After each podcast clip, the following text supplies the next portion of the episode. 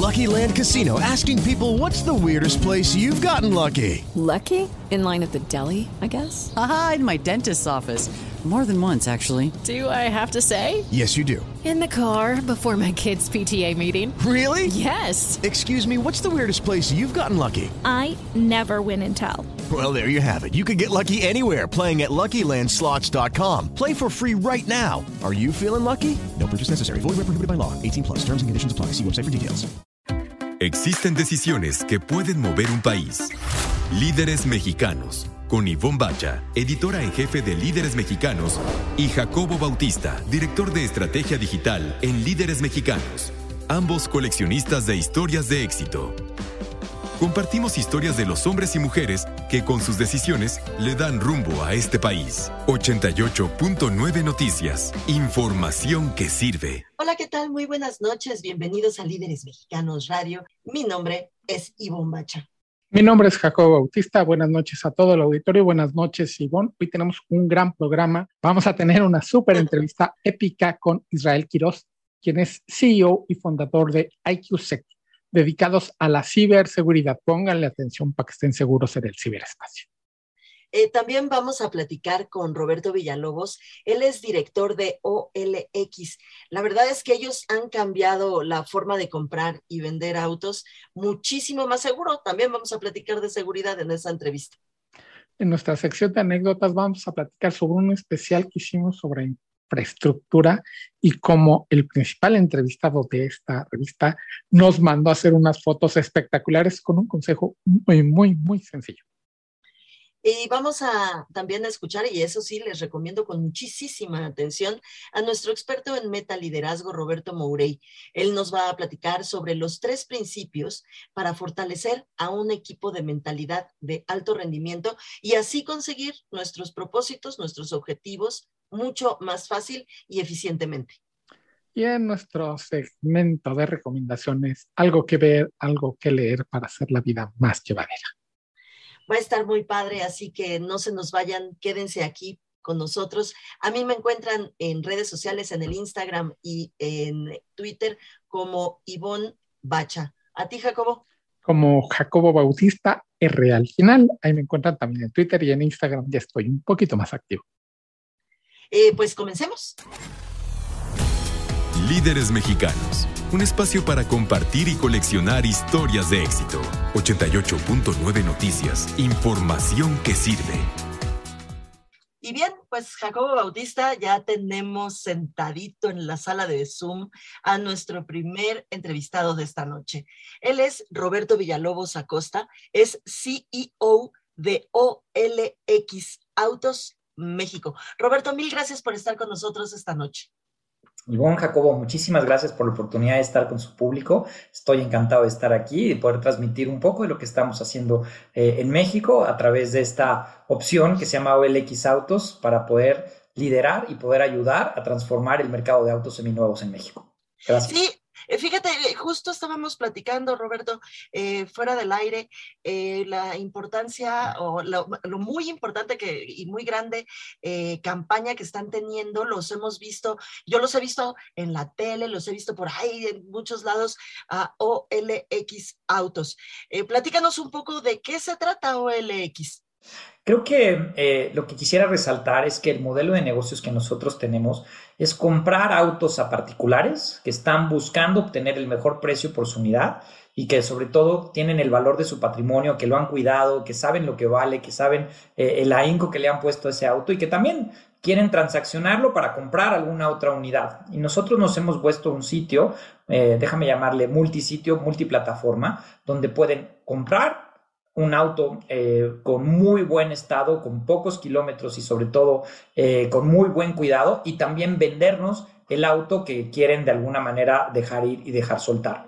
Nuestro modelo compra a particulares, después lo ponemos en nuestros centros de alistamiento. Tenemos varios centros en México, Guadalajara y Monterrey principalmente por ahora, pero creciendo fuertemente en diferentes eh, ciudades, en diferentes estados a lo largo del año. Ya les iremos compartiendo noticias alistamos estos autos. ¿Qué significa? Revisamos varios puntos, cerca de 230 puntos, tanto mecánicos como legales en términos de documentación, eh, en términos de estado, en términos de mantenimiento. Y una vez que estos autos están listos, los ponemos a la venta a través de diferentes showrooms que tenemos ubicados en diferentes lugares. En la Ciudad de México tenemos tres, en Guadalajara uno, en Monterrey uno, pero con una eh, fuerte eh, propuesta y agresiva de crecimiento durante este año, donde estaremos presentes en más lugares y en más estados para poner a la venta estos autos. Creo que lo que quisiera resaltar es el valor del auto seminuevo, ¿no? Eh, un auto con 10, 20 mil, 30 mil, 40, 50 mil kilómetros sigue estando en perfecto estado, sigue estando nuevo. La tecnología y los autos que hoy estamos viendo en el mercado eh, permiten poder darles un uso mayor y le estamos dando una segunda vida y queremos dignificar la experiencia de este, de este auto seminuevo que hoy, a falta también de algunos autos nuevos que están en el mercado, nos está dando la oportunidad de poder darles esta oportunidad a tanto a clientes como a las personas que quieren comprar o vender estas unidades. Estamos en Líderes Mexicanos Radio a través de 88.9 Noticias, información que sirve platicando con Roberto Villalobos, quien es CEO de OLX Autos México. Es realmente una revolución lo que estamos viendo, ¿no? En, en este, y ayuda, pues desgraciadamente, al, al asunto que estamos viviendo con fraudes y demás en el mercado de, de, de particulares. ¿Cómo no lo pudiste haber dicho mejor? Y creo que la lógica que va detrás es que nosotros estamos buscando hacer una transacción donde sea justa para el cliente, tanto el que compra como el que, eh, como el que nos vende. Eh, tú recordarás en el pasado, si tú querías eh, vender tu auto de manera segura en un lugar donde te pudieras despreocupar, que iba a ser bien cuidado, bien tratado y que sobre todo tu auto iban a hacer los procedimientos legales para desprenderte tú de cualquier tipo de responsabilidad, buscabas a la agencia tradicional, la agencia convencional. Sin embargo, el volumen de las agencias tiene capacidad para tal vez 10, 20 unidades seminuevas que tiene que estar rotando eh, y buscan maximizar su margen. Es decir, el precio de compra que te daban a ti estaba muy castigado porque el real estate de lo que cuesta una agencia es bastante alto y tienen solamente cierto espacio para poderlos estacionar. Nuestro modelo de negocios va al volumen. Estamos nosotros buscando lugares o real estate, déjame llamarle así, donde nuestro parque más pequeño que tenemos tiene capacidad de 150 autos y nuestro parque más grande hasta ahorita tiene cerca de 600 autos. De modo que cuando tú llegas a estos lugares, no buscamos ganar en una transacción, buscamos el volumen de transacciones y una rotación alta. De modo que los márgenes entre venta y compra son muy pequeños lo cual nosotros nos permite hacer un negocio, pero el cliente sabe que está teniendo una transacción justa, que está teniendo un buen valor por el, por, el dinero de su auto cuando no lo vende, y el que lo está comprando también sabe que está comprando un auto garantizado. Eh, porque nuestra propuesta de valor incluye una garantía de seis meses a un año en el, eh, eh, en el uso normal. Y también estamos tan convencidos de cómo revisamos nuestros autos que cuando tú nos compras un auto, te damos 7 días o 300 kilómetros para que lo pruebes, lo uses, lo manejes. Si no te gusta, nos regresas el auto y te regresamos tu dinero o te damos otra opción. Esa es nuestra garantía de valor. Entonces, el escenario es llegar a un lugar donde hay entre 200 y 500 coches para escoger. Tú posiblemente traigas en mente una unidad muy específica, pero cuando ves el presupuesto y el tipo de unidades que tenemos, Posiblemente por tu dinero te puedas llevar algo más premium, algo más grande, algo más cómodo, o simplemente la unidad que tú querías, pero escoger entre el blanco, el rojo, el amarillo, con 100 kilómetros, con 200 mil kilómetros, con 50 mil kilómetros, lo que se ajuste a tu presupuesto. Y no solo eso, te lo financiamos porque tenemos una financiera propia de casa que nos permite saber que el auto que estamos vendiendo en qué condiciones está. Y por eso podemos dar unos precios muy buenos en términos de tasas de financiamiento, enganches y opciones, porque sabemos el valor que le estamos dando al cliente y nos estamos yendo hasta 60 meses con un auto seminuevo, que eso es realmente raro, porque al final del día 60 meses son para autos nuevos, pero como sabemos el estado del auto, podemos hacerlo y sabemos que el auto está en perfectas condiciones. Estamos platicando con Roberto Villalobos, él es CEO de OLX Autos. Roberto, eh, cuéntame un poco eh, una anécdota, o sea, yo llego a este lugar para empezar, ¿en dónde están aquí en la Ciudad de México? ¿En dónde están estos lugares? ¿Cómo es que llego? ¿Puedo checar en alguna página de internet, en alguna aplicación, en algo, ir ya con una idea preconcebida de qué es lo que estoy buscando, qué es lo que quiero? Cuéntame un poco la experiencia de quien, de quien vende y de quien compra. Nosotros somos una compañía que viene de un grupo muy grande internacional que se llama Grupo Prosus y somos una compañía eminentemente tecnológica. Eh, OLX, tal cual, es un clasificador, uno de los clasificadores más grandes del mundo. Eh, y cuando hablamos de un clasificador es prácticamente un lugar donde pones a disposición tus productos y eh, hay un mercado de compra-venta. Y el grupo entendió que uno de los productos que más rotaban como clasificadores eran los autos y estaba participando solamente del margen de la clasificación, que podría ser un tema marginal, y es donde decidió fundar OLX Autos para participar activamente en todo el modelo de negocio, desde la compra, el margen total del auto, el, arreglo y la venta. Y habiendo dicho eso, como compañía tecnológica, uno de nuestros principales pilares viene de poder tener una fundación online. Te voy a hablar primeramente del proceso de compra. Cuando nosotros queremos comprar un auto, tú entras a nuestra plataforma www.olxautos.com.mx, donde vas a poner la información de auto y te vamos a dar una primer cotización, es decir, un rango. Tu auto puede estar entre estos pesos y estos pesos. Después hacemos un proceso que nosotros le llamamos compra online, que significa entablamos una primera comunicación y te hacemos una serie de preguntas. Tu auto ha sido chocado, tu auto viene de aseguradora, tu auto eh, tiene algún ruido, eh, los servicios son de agencia, etcétera, etcétera. Varias preguntas. Y con eso nos damos ya nosotros idea de cuánto podemos ofrecerte finalmente por tu auto basado en la información que tú nos diste. Es decir, te damos ya una cuota exacta con la información que tenemos y tú no has salido ni de tu casa. A partir de que estamos de acuerdo en el precio, te pedimos la documentación que nosotros necesitamos igual de manera online sobre tenencias, factura, endosos y algunos otros documentos que se necesitan para nosotros cotejar la información. Y tenemos diferentes sistemas y acceso a sistemas donde podemos ver si el crédito del auto ya está totalmente pagado, si se adeudan algún tipo de eh, eh, eh, tenencias, si los cambios de propietario se han llevado de manera conducente. Y cuando verificamos toda esta información, hasta ese momento te decimos, ahora sí, estamos listos Lleva tu auto a las diferentes instalaciones que tenemos en, la, México. Hoy tenemos 39 puntos de compra distribuidos en 16 estados de la República Mexicana, donde podemos recibir tu auto y cuando tú llegas ya todo está validado. Hacemos una inspección o validación de que los documentos que nos mandaste en digital cotejamos con los físicos y dos, volvemos a revisar rápidamente, ahora sí en físico por primera ocasión, tu auto para que lo que tú nos dijiste está totalmente alineado con lo que vemos. Si hay una discrepancia entre lo que vemos y lo que nos dijiste, ahí mismo te decimos, oye, tu auto trae este golpe que no está identificado o trae un eh, amortiguador totalmente chorreado, etcétera, etcétera.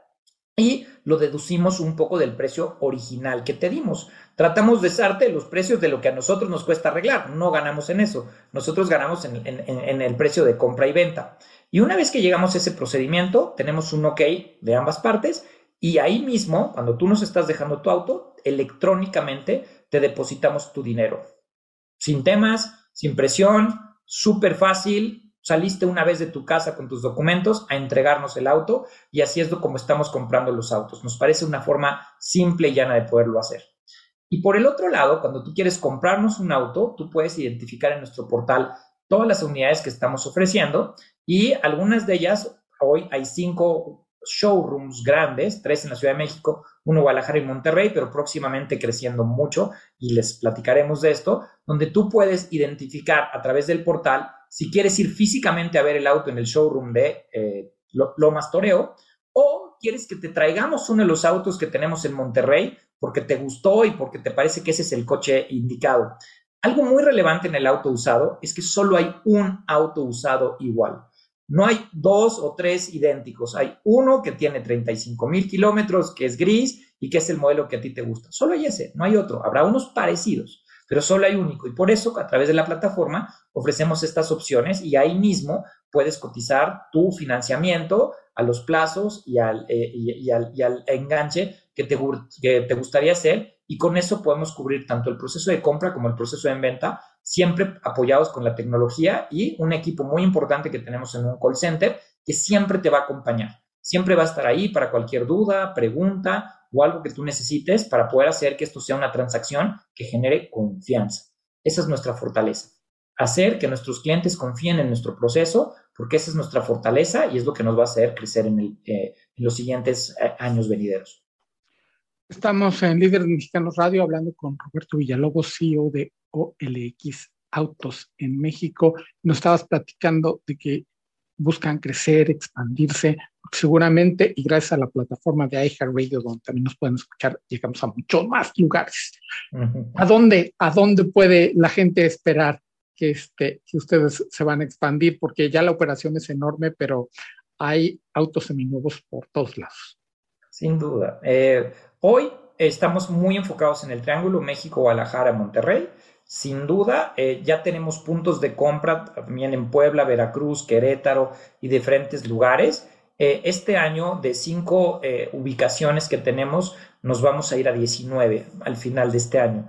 Así es que va a ser un crecimiento bastante agresivo. Eh, seguiremos fortaleciéndonos en el triángulo y también queremos expandir operaciones hacia el Bajío, eh, el, sur de, México y evidentemente también lugares, eh, ciudades importantes como puede ser Puebla, Querétaro. Así es que creo que, creo que por ahí están nuestros planes de expansión. Iremos conformando conforme vayamos avanzando y les iremos platicando, pero esperen mucho de OLX Autos en los siguientes meses.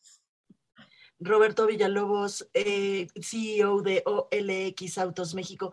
Mil gracias por estos minutos, mil gracias por tu trabajo y que hace la vida y en la compraventa de autos que era verdaderamente pesadillesco, algo mucho más sencillo. Muchas gracias, Roberto. Agradezco infinitamente al público y gracias por esta invitación. Estamos a sus órdenes en nuestro portal para poder atenderlos como se merecen. Y Jacobo Bautista, nos va a comentar, nos va a platicar una súper anécdota. Yo me acuerdo perfecto de las fotos, me acuerdo perfecto de ese especial del que vas a platicar, porque además a mí me gustaron muchísimo las fotografías, pero de lo que no me acordaba es de lo que vas a contar, de la anécdota de cómo se hicieron, o sea, cómo tomaron la decisión de hacer esas fotografías. Sí, y, bueno, y para empezar, ahora hay que decir que Líderes Mexicanos se ha distinguido desde hace 30 años por tener unas fotos espectaculares. Métanse a nuestro Instagram, arroba líderes mexicanos, van a ver qué fotazas. Y entonces, una vez estábamos haciendo un especial de infraestructura, o sea, la industria de la construcción en México. Y vamos a, curioso, a leer toda la lista de gente que íbamos a entrevistar, la mayoría ligadas al CEMIC, a la Cámara Mexicana de la Industria de la Construcción, que entonces encabezaba Luis Árate, no sé si entonces o después fue director general de ICA, una de las grandes constructoras del, del país todos eran ingenieros. Entonces, todas las, este, las fotos, todas las reuniones para las entrevistas más bien, iban a ser en el edificio del CEMIC, que está frente a Perisur, sobre el periférico, aquí en la, al sur de la Ciudad de México. Y teniendo el peso de ser líderes mexicanos, con fotos espectaculares, Jesús y yo estábamos muy preocupados y muy piquis a la hora de, pero ¿dónde le vamos a hacer las fotos? Y estábamos platicando con Luis Arate déjenme, déjenme decirle, porque ahí sí me, meteré mi cuchara, porque el edificio de la CEMIC es un edificio que no tiene gran chiste, ¿eh? Es un edificio muy bien construido, por supuesto, pero pues no tiene, no es espectacular, no tiene, y al interior no tiene grandes vistas, ni gran, entonces estaba difícil, ¿eh? La verdad es que estaba muy difícil tomar una decisión con respecto a las, a las fotos. Sí, incluso desde que estábamos en el estacionamiento pues, estaba la parte de abajo muy feita, hacia arriba el, este, había una construcción atrás, había unos tubos en la azotea que era donde queríamos pues al menos que se viera la ciudad, el paisaje bonito para las fotos de Luis, y había una construcción y unos tubos y no encontrábamos algo así muy vistoso. Entonces, platicando con esto precisamente durante, bueno, después o antes, no me acuerdo, con Luis Zárate, que era el quien iba a salir en la portada, se nos queda viendo, nos escuchó muy pacientemente, nos dijo que pues sí, que le entendía, que por eso este, estaba entusiasmado en salir en líderes mexicanos, entre otras cosas por, por, las fotos, porque quería hablar de infraestructura y que se viera la infraestructura. Y viendo hacia la ventana nos dice, pues es que tampoco se quiebren mucho la cabeza. Si ven, todo lo hizo o Dios o un ingeniero. Entonces, donde se paren y estaban arreglando un bajo puente frente a la CEMIC, abajo de periférico. Y dice, ahí estaría perfecto. Y viéndolo así, pues tú ves una construcción a medias, además de una obra pública. Y dijimos, pues con buena iluminación, como que se vería padre. Y luego volteamos y es el puente peatonal que va hacia, este, hacia Perisur, de un lado a otro. También dice, esa tendría... Y ya empezamos a ver la vida de, de, de otra manera. E incluso en el, en el estacionamiento, pues hay unos pilares enormes de estacionamiento que no los hacen bonitos, sino nada más que quepan los coches. El estacionamiento me dice, ahorita me acompañes. Y fuimos a ver, y ya hasta la luz la veíamos bonita, ya sabes, que pega de un lado y solo entra luz de una dirección, porque dejas el coche y te vas, no te importa si está bonito o no. Y le quedaron realmente espectaculares las fotos, ya viendo esa perspectiva, incluso en los tubos. Hicimos otras fotos en la azotea, hicimos lo que antes nos parecía feo, ya dijimos, es infraestructura y todo lo que veíamos, eh, hay un hoyo, pues es infraestructura que se está construyendo, o es infraestructura para cruzar, para ir, para venir en el elevador, en el pasillo, en cualquier lado, pues sí, lo habían hecho un ingeniero y cuando fuimos, por ejemplo, a la, este, a la Facultad de Arquitectura y a la de Ingeniería en la, en la UNAM con los directores, ellos también estaban preocupados porque la UNAM no, se, no es linda hacia adentro de, los, de, este, de sus instalaciones. Y cuando les dijimos la idea, dijeron, no, pues hasta en los baños o de donde fuera. Y sí, ahí Alejandro Fernández, por ejemplo, en las de la UNAM nos echó este, la mano con las fotos y también le quedaron espectaculares con esta visión nada más de entender que pues, todo es infraestructura y si no, pues es paisaje. Eh, sí, y si no lo hizo Dios, exactamente. Está, eh, la verdad es que está muy bonita, ese, ese especial nos quedó muy padre. Las fotografías están mm, espectaculares. Te digo que yo sí me acuerdo perfecto de las fotos, pero no me acordaba que les había dicho eso Luis Arate y que había salido de su cabecita aquella idea de hacerlo, pues donde sea, ¿no? Al final, cualquier cosa en donde, donde volten a ver, pues lo hicimos nosotros, los ingenieros. Está padrísima la anécdota. Seguro que vas a subir alguna de esas fotos, ¿no? Ahorita a Twitter subimos algunas de esas fotos que quedaron maravillosas. Y por lo pronto vamos a escuchar a Roberto Mourey hablar sobre estos tres principios básicos para eh, fortalecer a un equipo que tiene pues una mentalidad de alto rendimiento. Vamos para allá. Muy buenas noches, soy Roberto Mourey, presidente y fundador del Instituto Meta Liderazgo y en mi intervención de esta noche en Líderes Mexicanos Radio te compartiré tres de los principios del Growth Mindset, en español mentalidad de crecimiento, que es una mentalidad esencial para tener éxito y crecer tanto en tu vida personal como en la profesional.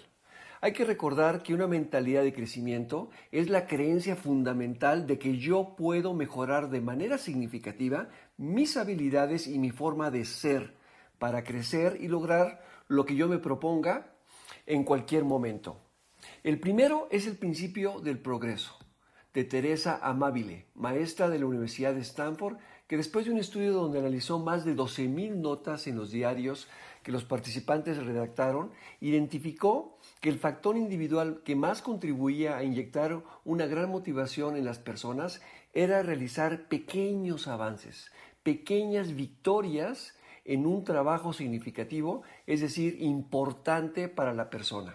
Así que el foco debe de estar todos los días en poner nuestra atención y esfuerzo en avanzar en aquellos proyectos que son muy importantes para nosotros para disfrutar ese sentido de alta motivación y así seguir entregando nuestro máximo esfuerzo todos los días. El segundo es el principio Pigmalión, que se basa en el descubrimiento de los profesores Robert Rosenthal de la Universidad de Harvard y Leonard Jacobson, que declara que las expectativas que tienes de los demás tienen un alto impacto en su desempeño, pero todavía más importante, ¿no? que las expectativas que tienes de ti tienen un alto impacto en tu desempeño.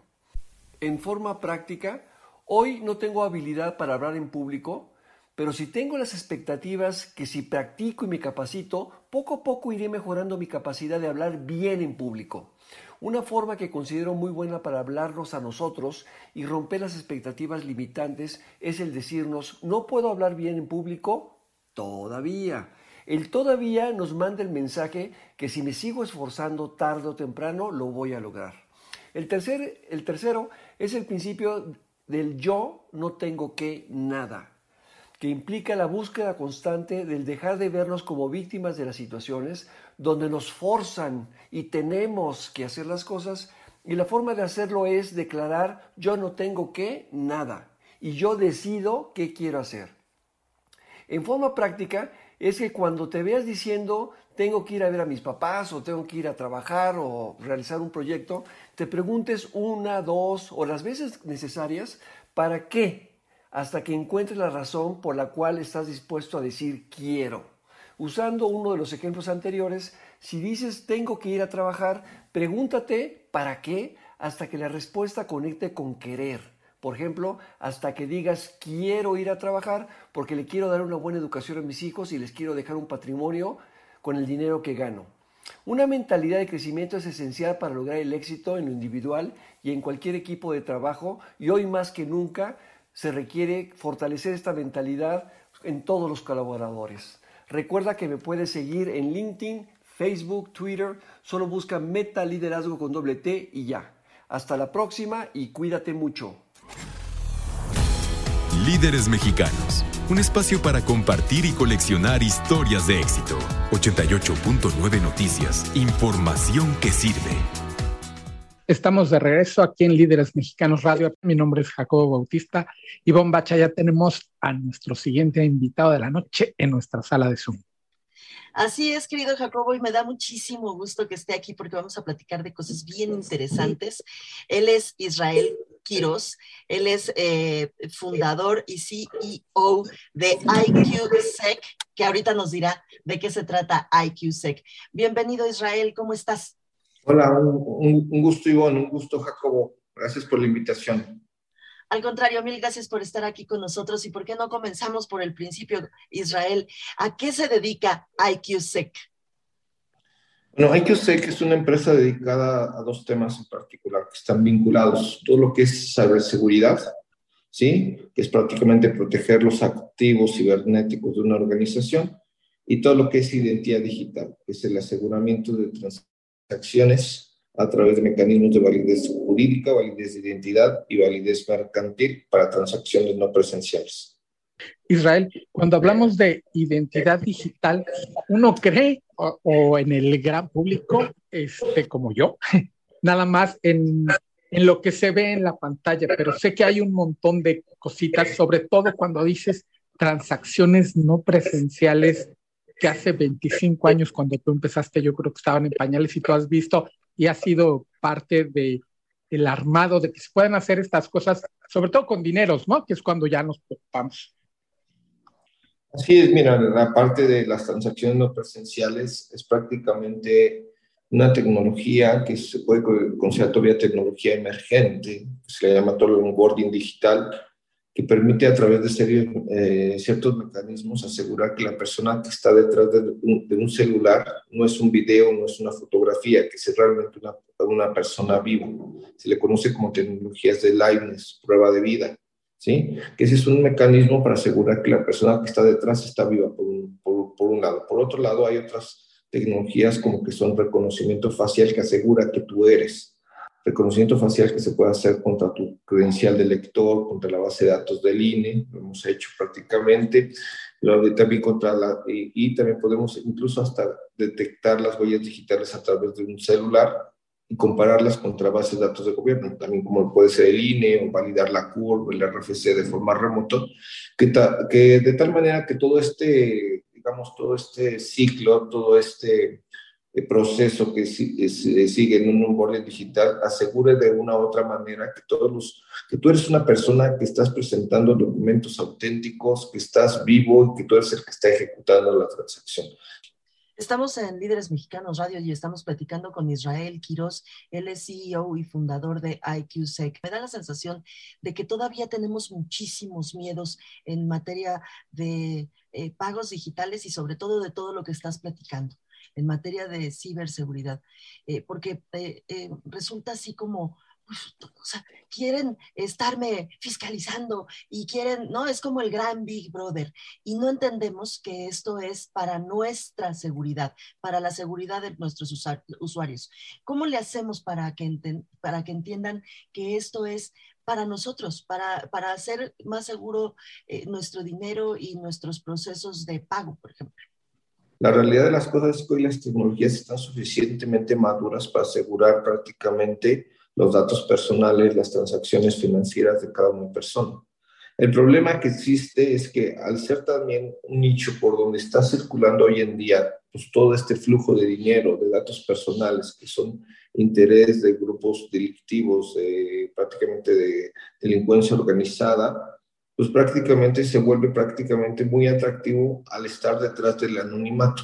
Y es obviamente que que lo que sucede es que estos grupos delictivos busquen abusar, defraudar a ciertas personas a través de medios digitales, ¿no? Y van desde todos los tenores, ¿no? Desde difamarte a través de redes sociales, como puedo también hacerte prácticamente ponerte anzuelos para engañarte a través de ligas falsas, llamadas telefónicas falsas, correos falsos que te permitan de alguna forma ingresar tu contraseña en un sitio apócrifo y con ello obtener tus datos. Entonces aquí la regla para todas estas personas es, primero es dejar el miedo, pero la regla es, si alguien no le llamaste, si alguien no te, si, alguien, si alguien no te, si te está ofreciendo algo sin haberlo ganado y todo el rollo, ignora, es un fraude. Tú tienes que asumir que es un fraude.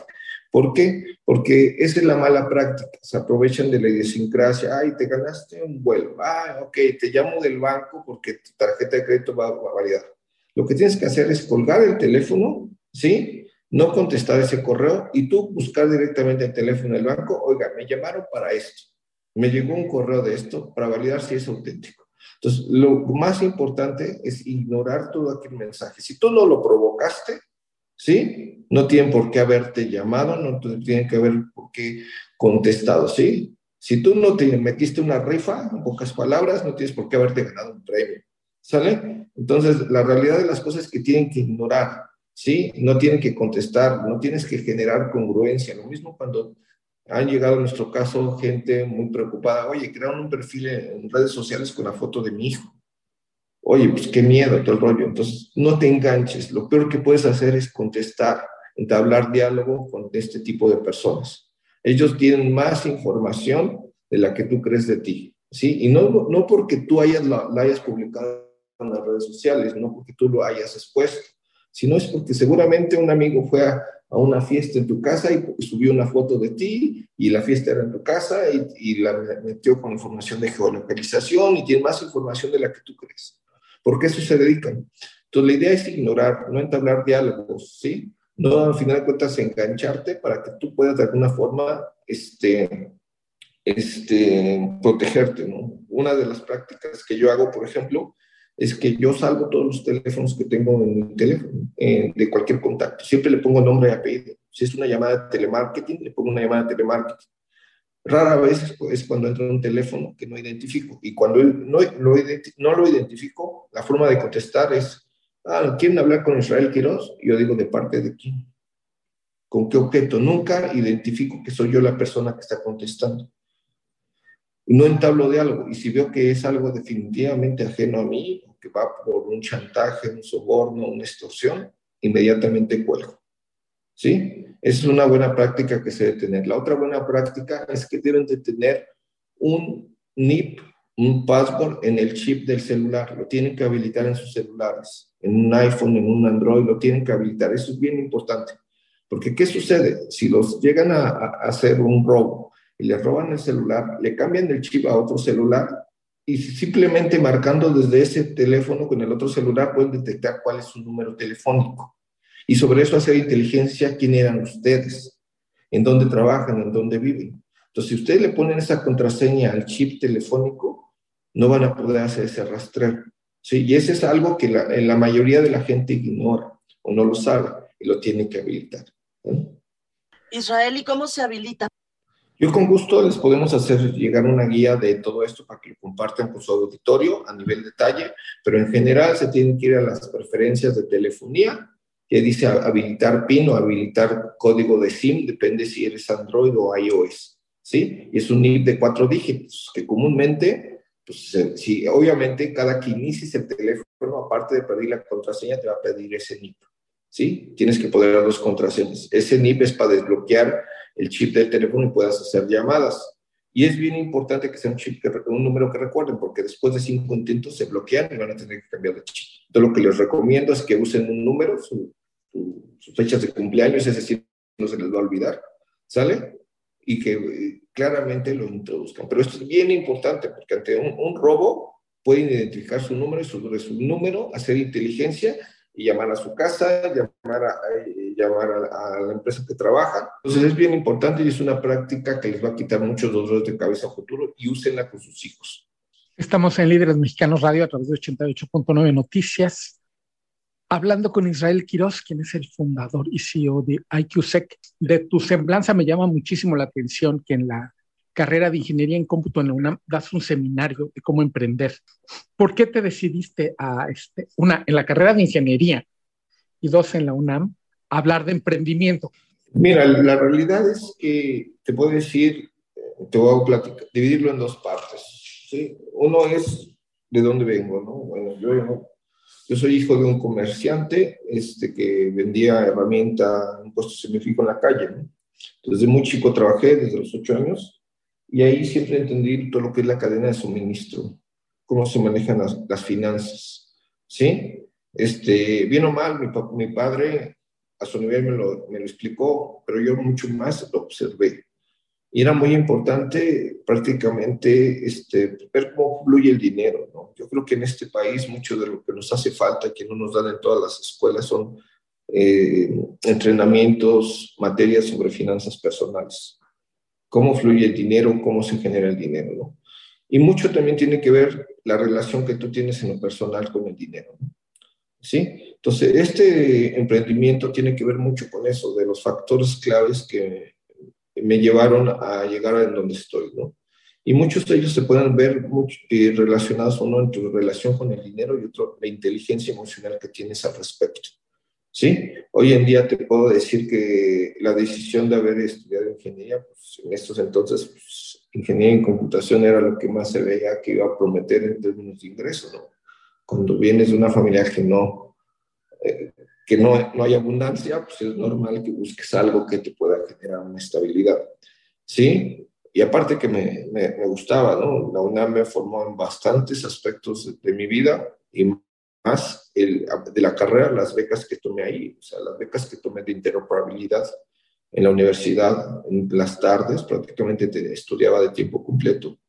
Y posteriormente en, en, el área de supercómputo en la UNAM, donde tomé la especialización de ciberseguridad.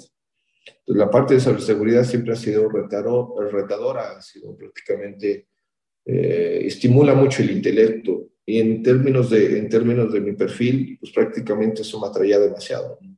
Entonces, la decisión prácticamente de emprender en materia de seguridad la tenía muy clara, ¿no? Yo tenía dos caminos, o, o seguir los pasos de mi jefe en el área de ciberseguridad de la UNAM hace 25 años, llamado Diego Zamboni, y hacer un doctorado en ciberseguridad o prácticamente crear una empresa enfocada al respecto. Entonces, el camino me llevó por una empresa esta es la cuarta empresa que creo, ¿sí? Antes troné tres, tampoco, tampoco esto no es, eh, o sea, aquellos que les digan que fueron exitosos la primera, rara vez, ¿sí? Y también es una empresa que ya cumple 15 años en el mercado, ¿sí? Entonces, 15 años que ha venido trabajando y ha generado proyectos de impacto nacional, los cuales prácticamente generan un grado de satisfacción y sobre, todo porque estás llegando a habilitar ciertas cosas en, el país que han trascendido. ¿sí? Nosotros estamos detrás, por ejemplo, de las cédulas electrónicas de la SEP. ¿sí? Si tienen una cédula digital, nosotros prácticamente las operamos y las generamos, 160 mil cédulas al mes. Bajamos prácticamente de un proceso de seis meses en lo que obtenías tu cédula a un proceso de una semana. ¿Sí? Si ustedes les ha tocado ir a un banco y les piden su huella digital, la parte central la hicimos nosotros, el sistema de validación de identidad del INE. ¿sí? Ese es otro proyecto de impacto nacional. Se procesan alrededor de, de 150 mil transacciones diarias. ¿sí? Y el otro proyecto que hemos hecho, que tenemos hace 10 años, es el proyecto de la FIREL. La FIREL es el equivalente a la FIEL del SAT, pero del Poder Judicial de la Federación, que agiliza todos los juicios eh, virtuales en el país. ¿sale? Es la identidad. Entonces, prácticamente, esos proyectos de impacto nacional han llegado pues, a beneficiar a, mucha gente y eso es, genera gran satisfacción. Muchas veces uno cuando emprende, pues tiene la óptica de la parte del dinero, pero no, no necesariamente es la mejor forma de ver las cosas. ¿no? El dinero se va a dar por añadidura entre el trabajo que tú llegues a hacer al respecto, ante el enfoque que tú llegues a hacer sí va a ser el resultado, pero no va a ser el objetivo. Realmente lo que busqué cuando emprender es tener cierta parte de lo que vi como padre, la libertad de administrar tu tiempo, porque esto es más valioso que el dinero, si lo puedes gobernar, porque lo puedes utilizar como tú quieras en diferentes esquemas de crecimiento profesional, personal y demás. Hoy en día te puedo decir que este seminario, el seminario que doy con ellos es prácticamente para las nuevas generaciones abrirles un poco la mente, porque realmente ese tipo de información poco nos llega cuando somos estudiantes, que puedas interactuar. ¿sí? O nos buscamos en el gran empresario, o buscamos en empresario extranjero, gringo, todo el rollo. Pero pocas veces lo recibes de alguien que vive en tu situación, en tu cultura, ¿sí? que viene, viene de donde vienes tú. Y mucho de esto es crearnos. Hoy lo que más necesita el país es crear empleos, ¿sí? Y crear los empleos a todos los niveles. Por ejemplo, si una pareja tan solo puede crear un empleo de alguien que les ayude con la limpieza, eso es creación de empleo, es generación de economía, ¿sí? Economía que, que a final de cuentas, la generación de estas transacciones financieras pagan impuestos y generan bienestar para el país. ¿sí? Entonces, la, la importancia de tener un, un, una, una plataforma sólida de empresas es muy importante porque va a beneficiar a todos. Israel Quiroz, eh, fundador y CEO de IQSEC. Te agradecemos muchísimo estos minutos y yo personalmente esta última reflexión que hiciste es muy inspiradora y te la agradezco muchísimo. Mil gracias por estos minutos aquí en Líderes Mexicanos Radio. No, les agradezco a ustedes, gracias por la invitación y con Jacobo y estoy a sus órdenes para cualquier tema. Eh, estamos aquí con ustedes, Jacobo Bautista e Ivonne Bacha, y Jacobo nos va a recomendar algo que leer. A ver, venga. Sí, me encontré, me mandaron de Penguin Random House Mondadori, este, de la división que se llama Conecta, un libro que se llama Sueño Mexicano. Y me llamó la atención que lo escribió Arnoldo de la Rocha y Navarrete. Suena muy rimbombante. ¿Quién es el socio? como del siglo pasado es el fundador de El Pollo Feliz, esta franquicia de, de, pollos asados. Y, este, y me llamó la atención y dije, bueno, vamos a empezar a leerlo. No, Ivonne, qué historia tan buenísima y la cuenta de una forma tan divertida, independientemente de, del éxito que tuvo con el pollo feliz después, porque además venía de una familia extremadamente pobre, aún sin el final feliz de, éxito como empresario de Arnaldo, está excelente el libro, está buenísimo. Y además cuenta la, pobreza como la vive un niño o, y luego un adolescente, sin hacerle, ay, es que éramos muy... No, no, no, no, nada más te cuenta que hasta los ocho años él tuvo unos zapatos, así, o sea, siempre usó este, guaraches. Y que como los invitaron a una boda y en esos Lares, en Chihuahua, no se puede ir a las fiestas sin zapatos. Entonces le compraron unos zapatos Duramil. Y entonces él sabía, como ya habían pagado por los zapatos, que si no le quedaban, ni modo a sus hermanos chicos, y quien llevaba los zapatos era quien iba a la fiesta. Y entonces cuando se los probó, la mamá le preguntó, ¿y te quedan? Y él tuvo que decir con todo su aplomo, sí, sí me quedan. Y durante el camino, que eran como dos días, de camino hacia donde era la fiesta, el pobre ya no podía ni respirar ni pensar porque le apretaban. Pero él quería sus Duramil, que eran de, por cierto, dule verde. Y así como esta anécdota cuenta un montón. Al final, que no le gusta, le pone unos remates de what to do, y en inglés ya sabes, como moraleja, está bien, pero me lo salto, porque lo que vale oro son las historias de este hombre y como pues el, lo que sabía era hacer pollos. Y así vamos a dedicarnos a para qué se mete en Honduras en cosas que él no conocía. Y así fue consiguiendo lentamente con un pollo feliz y luego dos y luego... Pues, la verdad es que el pollo feliz es, es una empresa de tamaño bastante considerable, conocida en muchos, muchos lugares de México.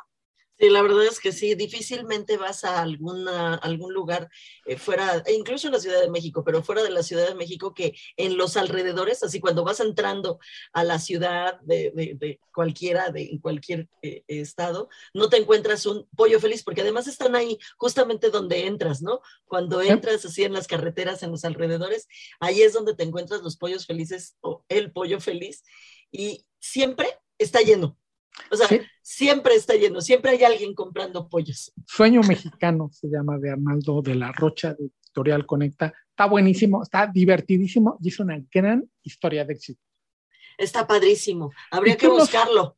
sí, sí, búsquenlo. Ahorita en, Twitter les ponemos el link de donde lo pueden comprar ya en cualquiera de los formatos, que ya sabes que Penguin House está en todos, en todos lados. Y tú nos vas a recomendar una, no sé si es una serie, son unos cortos, además de un personaje que se volvió muy querido, que, eh, merecería pues, precisamente su serie. Sí, la verdad es que sí. Y está, eh, como siempre, las historias son este, muy divertidas, muy chistosas y son justamente, eh, mira, nosotros lo usamos como cuando estamos esperando que decidir qué es lo que vamos a ver, porque a, mi hija de 16 años, Jimena, le, la verdad es que le gusta más buscar eh, qué ver que verlo, ya, ¿no? O sea, la verdad es que disfruta mucho. Entonces, nosotros nos ponemos a ver estos cortos que son los cortos de Scrat Ardilla. Están, eh, Jacobo, en la plataforma Disney. Son seis cortos, todos ellos duran alrededor de tres o cuatro minutos. Tienes que decir quién es Scrat la ardilla, porque yo lo tuve que buscar. es que me, llamó mucho la atención que no hay diálogos, pero, pero, pero hay eh, un actor. ¿A eso te refieres o quién es Scrat la ardilla? No, Scrat, que es la ardilla de, de, Ice Age. De Ice Age, de la edad de hielo. Esta, que la historia de las películas va por un lado y la ardilla tiene su problema en particular y, este, y se podrían reducir no sé a cuántos minutos, aquí veo que los cortos son de cuatro a seis minutos, porque siempre está haciendo algo, ¿no? Siempre está, bueno, y siempre el asunto con Scrat es que siempre que encuentra una nuez, porque siempre está buscando una nuez, ya que encuentra la nuez, la guarda la entierra y al enterrarla, pues sufre eh, fracturas el hielo, porque por eso se llama la era del hielo, sufre fracturas el hielo y entonces pues se convierte en un desastre. Y así explican los desastres justamente de la era del hielo, provocados en este caso por escratardilla. Y bueno, pues estos cortos son seis cortos cada uno les decía yo de tres a cuatro minutos. Y de lo que trata, esta, también es muy interesante porque trata sobre eh, la llegada de Baby Scrat y por supuesto la llegada de un bebé a su vida pues le cambia la, eh, totalmente la vida. Ahora, les digo que es muy curioso y muy interesante porque cuando menos al interior de esta familia nos provocó una discusión, porque entonces empezamos, ah, yo no sabía que era hembra. ¿Y por qué va a ser hembra? Pues porque es mamá, si no, ¿cómo llegó el bebé? Bueno, ¿y qué tal que es papá? Porque además de todos modos, ¿cómo llegó el bebé si no tiene pareja, no? así que, eh, pues em, desde ahí empieza el absurdo de la historia de estos cortos de Scrat Ardilla que valen, la verdad es que valen mucho la pena porque son muy divertidos.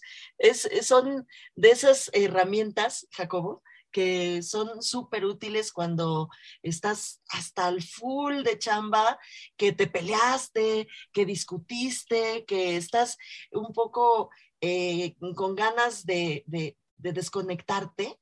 Para eso sirve Scratardilla, justamente para desconectarte y conectarte a una parte de la vida que es divertida, que es eh, absurda y que te recuerda que no es necesario tomarnos todo tan en serio, ¿no? Como que de pronto reírnos y, estar tranquilos y, ver a una ardilla haciendo tonterías, pues es, está mejor.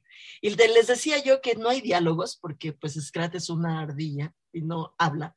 Y peor aún, Baby Scrat es ardilla, no habla y además es bebé. Entonces solo hacen...